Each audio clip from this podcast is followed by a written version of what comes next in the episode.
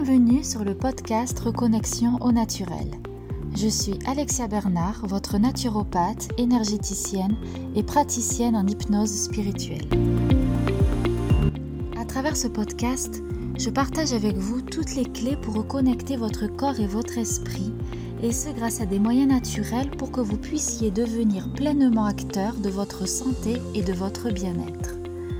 Naturopathie, développement personnel, spiritualité, voici ce qui vous attend dans les prochaines émissions.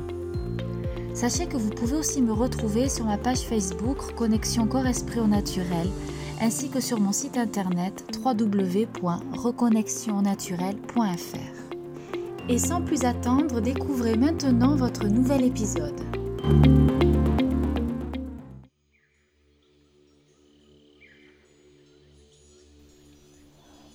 Bonjour, je vous retrouve dans cet épisode pour répondre à une question qui m'a été indirectement posée. Comment faire pour prendre soin de ma flore intestinale? Je trouve en effet très pertinent ce sujet car beaucoup d'entre vous ne mesurent pas tout à fait l'importance de ce qui se passe dans vos intestins. Commençons par le commencement. In utero, les intestins sont stériles. Ce n'est qu'à la naissance lors de votre passage que les bactéries de la flore vaginale de votre mère viennent coloniser votre tube digestif. Oui, c'est peut-être ragoûtant, mais ces bactéries sont indispensables à votre santé. Pour les personnes nées par césarienne, c'est différent. Il y a aussi une colonisation de bactéries, car évidemment l'air n'est pas stérile, mais elle est de moins bonne qualité.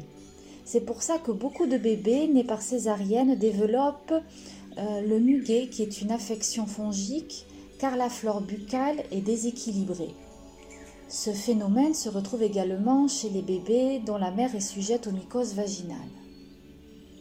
Du coup, à partir de ce moment-là, s'établit un relatif équilibre entre les bonnes bactéries, les bifidobactéries et lactobacilles, et les mauvaises bactéries dites pathogènes comme E. coli, les salmonelles, Helicobacter pylori, etc. Alors, qu'est-ce qui perturbe cet écosystème? Vous avez les médicaments dont les antibiotiques qui lessivent tout sur leur passage, les sucres qui nourrissent les champignons comme le candida albicans qui va provoquer une candidose si celui-ci est déséquilibré, une alimentation pauvre en fibres, car les bonnes bactéries se développent dans un milieu de fermentation, contrairement aux mauvaises bactéries qui, elles, se développent dans un environnement de putréfaction provoqué par la dégradation de l'azote contenu dans les protéines des viandes animales. Comprenez que pour bien nourrir les bonnes bactéries, il leur faut une alimentation adaptée. Je pense bien sûr aux prébiotiques, qui sont des fibres insolubles qui permettent de servir de substrat pour les bonnes bactéries.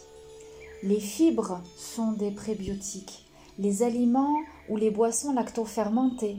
Alors, je précise, quand vous entendez lacto-fermenté, lacto n'a rien à voir avec le lait. Il s'agit de l'acide lactique comme la choucroute, le kéfir, le kombucha, etc. Pourquoi prendre soin de votre microbiote? Parce que 75% de votre système immunitaire provient de ces bactéries. Parce que 95% de la sérotonine, qui est l'hormone de la bonne humeur, est fabriquée dans votre lumière intestinale. Parce que cette euh, flore intestinale, justement, participe à la bonne dégradation du bol alimentaire, à l'absorption des nutriments, participe également à faire baisser votre mauvais cholestérol, le microbiote agit sur le poids, sur l'humeur, donc le stress, la fatigue chronique, les problèmes dermatologiques aussi. Il produit la vitamine B qui agit sur la vitalité, la gestion du stress et sur la reproduction. Prendre soin de votre microbiote aussi parce que celui-ci empêche le développement des mauvaises bactéries, des virus et des champignons de coloniser votre tube digestif. Également, le microbiote est comme un amplificateur des effets thérapeutiques d'un médicament.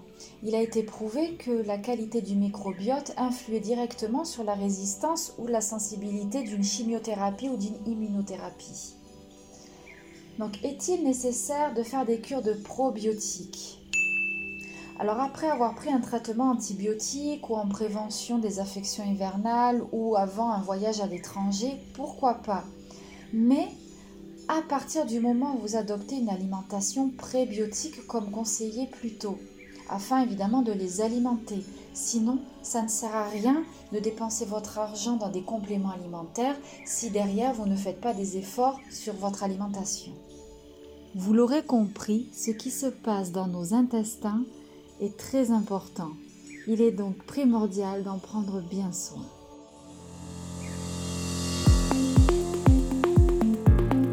Voilà, j'espère que cet épisode vous a plu et inspiré. Si c'est le cas et que vous souhaitez me soutenir, n'hésitez pas à me laisser un commentaire et à vous abonner. En attendant le prochain épisode, retrouvez-moi sur mon site internet, ma page Facebook ou mon compte Instagram. Prenez soin de vous et à bientôt